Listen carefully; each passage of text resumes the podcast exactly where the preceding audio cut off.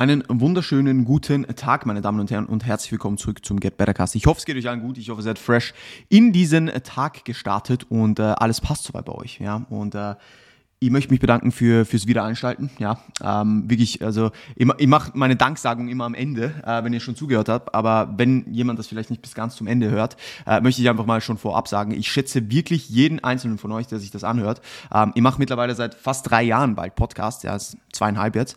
Ähm, und es ist absolut genial, wie viele Leute ich erreichen konnte mit diesem Podcast und hoffentlich auch vielen von euch einfach weiterhelfen konnte damit. Ja, ähm, und deswegen super, super dankbar für jeden von euch ZuhörerInnen. Ja, und äh, ich würde sagen, wir starten rein. Ich bin wieder am Start mit einer Solo-Episode und heute ist wieder mal so ein bisschen, äh, ich sage jetzt mal, fachspezifische ähm, Thematik das Thema. Thematik das Thema, perfekt. Und zwar geht es darum, was wirklich daran ist, dass Time Under Tension ähm, einen Einfluss auf Hypertrophie hat. Ja? Also viele von euch werden diesen Begriff kennen. Ja? Zeit unter Spannung, Time Under Tension, ähm, vielleicht auch irgendwie abgeändert unter MTUT, ähm, Menace Time Under Tension, ja, wie Dennis, äh, Dennis, äh, Dennis James das äh, entsprechend mal äh, sich äh, ernannt hat zum MTUT Master, ja. Ähm, und heute wollen wir uns einfach anschauen, was wirklich dran ist. Ich habe da auch ein In-Depth-Video gemacht äh, auf Lift the Standard und heute soll es einfach ein bisschen zusammenfassend sein. Ähm, also das Video ist wahrscheinlich noch nicht online, wenn dieser Podcast online kommt, aber äh, haltet euch das auf jeden Fall im Repertoire, dass da auf jeden Fall noch ein Video kommt dazu, äh, wo das Ganze auch vielleicht nochmal visuell ein bisschen besser erklärt ist. Ähm, aber es ist auf jeden Fall ein, ein, super spannendes Thema und wir schauen uns heute an und das Ziel dieses Podcasts soll es sein, dass ihr aus diesem Podcast rausgeht und wisst, ob Time and Attention ähm, einen signifikanten Einfluss darauf hat, wie viel Muskelmasse wir aufbauen oder nicht. Ja, das ist so das Ziel darunter. Wir sollten uns mal anschauen, was verstehen wir überhaupt unter Time and Attention. Ich habe vorher schon den deutschen Begriff gesagt, ja, Zeit unter Spannung und damit ist eigentlich in unserem Szenario, in unserem Kontext, äh, die Spannung durch Kräfte auf den Muskelfasern gemeint. So, ja.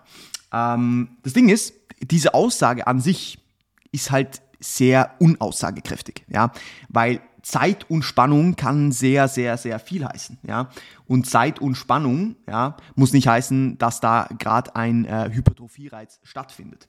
Und das sind Dinge, die die Leute gerne vergessen. Die sagen einfach, Time under Tension führt zu Muskelaufbau. Wir müssen Time under Tension ähm, so hoch wie möglich gestalten, um entsprechenden Muskelaufbau zu gewährleisten. Nein, ja, es kommt drauf an. So, und das wollen wir uns heute anschauen.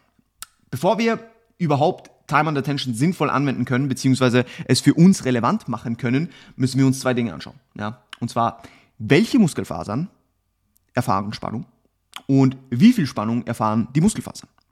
Das ist essentiell, dass wir diese beide Fra beiden Fragen beantworten können. Ich weiß nicht, wie viele von euch ähm, die Episoden rund um Hypertrophie ähm, Mechanis Mechanismen angehört haben, ja. Ähm, aber kurz gesagt, damit ein Muskel wächst, muss die mechanische Spannung auf der Muskulatur genug hoch sein. Und das gewährleisten wir, indem wir zwei Punkte gewährleisten. Und zwar ist das, dass sehr viele Muskelfasern aktiv sind, vor allem die, die von ähm, großen motorischen Einheiten gesteuert werden, weil die am besten geprimed sind für Wachstum. Ja? Also sehr viele Muskelfasern müssen aktiv sein. Gleichzeitig muss aber die Kontraktionsgeschwindigkeit langsam sein, weil die Muskelfasern, die entsprechend aktiv sind, sonst nicht genügend Spannung erfahren, um zu wachsen. Okay? Also es ist nicht genug großer Reiz da, ganz, ganz vereinfacht gesagt, der den Muskel dann zum Wachsen, zum Wachsen bringt. So, ja. So, und jetzt müssen wir uns anschauen, welche Muskelfasern erfahren Spannung. Ja? Weil wenn jetzt nur Fasern von diesen eben Low Threshold Motor Units, also von diesen kleinen motorischen Einheiten, Spannung abbekommen, dann bringt uns das keine großartige Hypertrophie, weil die nicht wirklich geprimed sind, um, um zu hypertrophieren so. Ja? Also ich nehme hier zum Beispiel ähm, aerobe Aktivitäten als, als, ähm, als Beispiel, ja, einfach Fahrrad fahren im moderaten Bereich, äh, dann werden die meisten von euch äh, wissen, dass das keine Muskeln aufbaut. Ja? Oder wenn wir ähm, zum Beispiel einen sehr leichten Load weit weg vom Muskelversagen bewegen, dann wird es nicht zu Muskelwachstum führen. Ja? Auch wenn die Kontraktionsgeschwindigkeit noch so langsam ist. Aber das werden wir uns nachher noch gleich anschauen. Und die Frage ist auch, wie viel Spannung erfahren diese Muskelfasern? Auch wenn eben diese, wenn sehr, sehr viele Muskelfasern aktiv sind, ja, von, von, von großen motorischen Einheiten gesteuerte Muskelfasern aktiv sind, ja, wenn da keine langsame Kontraktionsgeschwindigkeit gegeben ist, dann wird nicht genügend Spannung auf den Muskelfasern herrschen. Das ist ein Problem, ja, weil das führt dann entsprechend nicht zu Wachstum. Woher diese Theorie kommt etc., müssen wir jetzt einfach nicht weiter beleuchten. Ja, das, äh, auf das gehe ich auch in dem Lift the Standard Video nochmal ein bisschen ein. Ähm, aber ein Teil dieser damaligen Theorie war eben, dass Time under Tension so ein bisschen der heilige Gral ist, ja. Das heißt, je mehr Zeit die Muskulatur unter Spannung, egal was für Spannung, ja, einfach unter Spannung ist, desto größer wird der Hypertrophie-Reiz. Das heißt, man hat angefangen, Tempo zu manipulieren, ähm, die Konzentrik extrem langsam auszuführen, die Exzentrik extrem langsam auszuführen, wo wir dann irgendwie Tempovarianten von 4, 3, 4, 3 oder so haben, ja, dass eine Rap einfach, ähm, jetzt muss ich kurz rechnen, 14 Sekunden dauert, ja, und durch das die Gesamt, ähm, wie sagt man, der, der Gesamtsatz zunimmt an Zeit, wo der Muskel unter Spannung ist, ja, und hat gesagt, das ist das, was schlussendlich zu Hypertrophie führt. Nein. Die Frage ist, wie signifikant diese Spannung ist, beziehungsweise wie signifikant diese Zeit unter Spannung ist. Und das ist das, was uns interessiert, ja. Du kannst noch so viel Zeit unter Spannung haben. Du kannst noch so langsame Raps machen. Wenn diese Raps nicht genügend nahe Muskelversagen sind, werden sie dir gar nichts bringen. Ja? Egal wie viel Zeit unter Spannung deine Muskulatur gerade verbringt. Es ist egal, weil es ist nicht genügend Spannung da, genügend mechanische Spannung, die zu einem Wachstumsreiz führt. Okay? So, und wir können das jetzt eigentlich so in den Raum werfen, dass wir uns Time under Tension ein bisschen abändern und sagen, okay, damit wir wissen, beziehungsweise damit wir Time and Attention als sinnvoll betrachten können oder als Indikator für Muskelwachstum, müssen wir Significant Time Under Tension messen. Ja? Also eine signifikante Zeit unter Spannung. Und damit dies geschieht, müssen wir einen ganz, ganz, ganz, ganz wichtigen Aspekt mit in, unseren, in unsere Theorie, in unsere Situation einfließen lassen. Und das ist Ermüdung. Ja? Ermüdung ist hier dem Ganzen ein bisschen gleichzusetzen mit, wie nahe trainieren wir am Muskelversagen. Ja, ich meine jetzt hier nicht irgendwelche ähm, systemische Ermüdung oder so, sondern wirklich Ermüdung in der Muskulatur. Ja, so. Jetzt müssen wir uns anschauen, okay, was geschieht ohne Ermüdung? Ja, und ihr habt das vorher schon gesagt. Ich muss jetzt kurz einen Schluck trinken.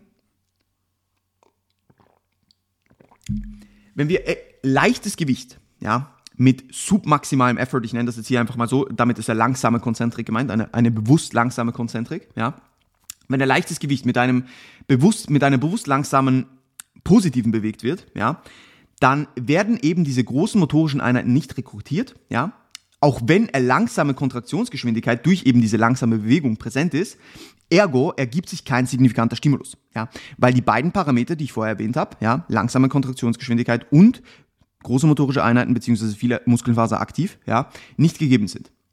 So, wenn jetzt ein leichtes Gewicht mit maximalem Effort bewegt wird, ja, das heißt, ich nehme 5 Kilo Hantel ja, bei einer Chest Press und versuche die so schnell wie möglich zu, zu, ähm, zu bewegen, dann sind zwar viele Muskelfasern aktiv, ja, diese großen motorischen Einheiten werden mit der Zeit rekrutiert, weil man merkt, okay, da ist viel Effort da, ich brauche viel Effort, deswegen brauche ich viel Muskelfasern. Das Problem ist aber, dass auch wenn diese Muskelfasern aktiv sind, die Kontraktionsgeschwindigkeit so schnell ist, dass da keine ähm, signifikante mechanische Spannung auf den Muskelfasern herrscht, ergo kein signifikanter Stimulus. Simple as that. Ja. So, jetzt schauen wir uns aber noch kurz an, was geschieht dann bei schweren Gewichten. Ja, also auch ohne Ermüdung. Ja, wir lassen Ermüdung immer noch außen vor.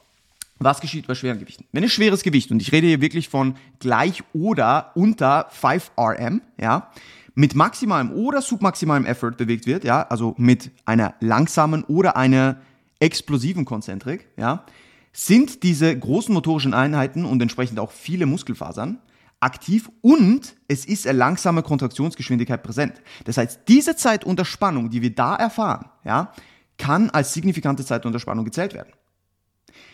Der Unterschied von einem submaximalen und einem maximalen Effort hier, also von einer sehr explosiven Konzentrik oder einer weniger explosiven Konzentrik, wird sich nur gering unterscheiden, weil die Bewegung aufgrund des sehr schweren Gewichts schon automatisch langsam ist. Das heißt, selbst wenn ich so schnell wie möglich andrücken möchte, ja, es wird nicht gehen, weil das Gewicht so schwer ist, dass es sich trotzdem nur langsam bewegt. Ergo, es ergibt sich ja langsame Kontraktionsgeschwindigkeit und entsprechend viel Spannung auf den Muskelfasern. Okay? So. Wenn wir jetzt Ermüdung noch mit ins Spiel werfen, dann passiert Folgendes. Wir haben das gleiche Szenario, ja, wenn ein leichtes Gewicht mit entsprechend einem, einer langsamen positiven bewegt wird, erhöht Anhäufung, Akkumulation von Ermüdung, die Rekrutierung von Muskelfasern. Ja? Je näher wir dem Muskelversagen kommen, desto mehr Muskelfasern, die vorher ich sage jetzt mal, aktiv waren, ermüden und desto mehr muss unser Nervensystem ins Game bringen, ja, und irgendwann sind sehr viele Muskelfasern aktiv, damit wir das Gewicht weiterhin bewegen können. Ergo, wir kommen dem Muskelversagen näher. Und wenn wir diesem Muskelversagen näher kommen, ja, dann haben wir eine langsame Kontraktionsgeschwindigkeit, ja, weil wir entsprechend versuchen langsam anzudrücken, ja, haben aber auch sehr viele Muskelfasern aktiv, weil wir dieser Ermüdung entgegenwirken wollen, ja, weil wir merken, unser Nervensystem weiß, ey, ich muss dieses Gewicht weiter bewegen, ich muss alles, ich muss alles rekrutieren, was ich hab, so, ja, und deswegen wird dann auch ein hohes Maß an signifikanter mechanischer Spannung präsent sein. Und wenn ein leichtes Gewicht wieder mit dem maximalen Effort bewegt wird, ja, so extrem schnell, dann verringert automatisch eine Akkumulation von Ermüdung diese Geschwindigkeit. Also wenn ich näher zum Muskelversagen komme, und das weiß jeder von euch, die ersten Reps können vielleicht schneller sein und bei den letzten Reps wird es extrem langsam, obwohl ich immer noch gleich explosiv versuche anzudrücken, einfach weil es nicht mehr geht, weil das Gewicht schwer wird, weil eben Ermüdung präsent ist. Ja? Und deswegen haben wir auch da wieder beide Parameter, die gegeben sein müssen, um entsprechend Muskelwachstum zu gewährleisten, gewährleistet. Und das ist der Grund, warum Ermüdung so, ähm, wie sagt man, wichtig ist ja, in, in diesem Szenario. Bei schweren Gewichten geschieht eigentlich dasselbe wie ohne Ermüdung, ja, weil wir sind eh schon ähm, bei einem 5RM, ja, und äh, die meisten, die sich schon sehr viele Podcasts von mir angehört haben, beziehungsweise meinen Content ein bisschen verfolgen, wissen, so dieses Szenario von ähm, Effective Reps, ja, also so die letzten fünf Reps vom Muskelversagen, dass das sozusagen effektive Raps sind, einfach gesagt, ja, weil wir da entsprechend eben beide Szenarien, die ich vorher ge geschildert habe, mit langsamer Kontraktionsgeschwindigkeit und ähm, großen motorischen Einheiten beziehungsweise vielen Muskelfasern, die aktiv sind, gewährleistet haben. Ja, deswegen bei schwerem Gewicht ist Ermüdung, ich sage jetzt mal sekundär. Ja, gut. Was nehmen wir aus dem Ganzen mit? Ja, was nehmen wir aus dem Ganzen mit? Wie wenden wir das Ganze in der Praxis an? Das Ding ist, Time and Attention ist eine gute Maßeinheit, wenn wir das Maß der signifikanten Spannung messen. Nicht nur Time and Attention, sondern Significant Time and Attention. Das Ding ist, in der Praxis ist es komplett wurscht. In der Praxis müssen wir nur gewährleisten, dass wir akkurat genug nahe am Muskelversagen trainieren, weil dann wird diese Zeit, die die Muskulatur unter signifikanter Spannung ist, beziehungsweise ähm, erfährt, ja, wird gegeben sein. Ja? Also der Takeaway ist ganz simpel, Time and Attention ist eigentlich nur relevant, wenn wir genug nahe Muskelversagen trainieren. Deswegen ist es irrelevant, sich darauf zu fokussieren, sondern wir müssen einfach gewährleisten, dass wir akkurat nahe Muskelversagen trainieren. Und da machen wir alles, was in unserer Macht steht, um entsprechend mechanische Spannung zu maximieren. Und that's what, that's what um, counts towards Hypertrophy. So, ja. Gut. Ich hoffe, dass das einigermaßen ähm, ich sage jetzt mal, aufklärend war. Ja? Wenn ihr dazu Fragen habt, wenn ihr Anmerkungen habt, dann bitte schreibt sie in die Kommentare. Perfekt, es gibt keine Kommentare beim Podcast. Schreibt mir bitte auf Instagram. Das ist schon äh, YouTube-Mechanismus, der sich in meinem Kopf verankert hat. Perfekt. Ähm, ja, und wie gesagt, danke vielmals fürs Zuhören. Ja? Ähm, ich freue mich auf euren Input. Wünsche euch noch einen wundervollen Resttag. Ja? Und hoffe, dass ihr beim nächsten Mal auch wieder einschaltet. Gebt's Gas und alles Gute. Bis dann.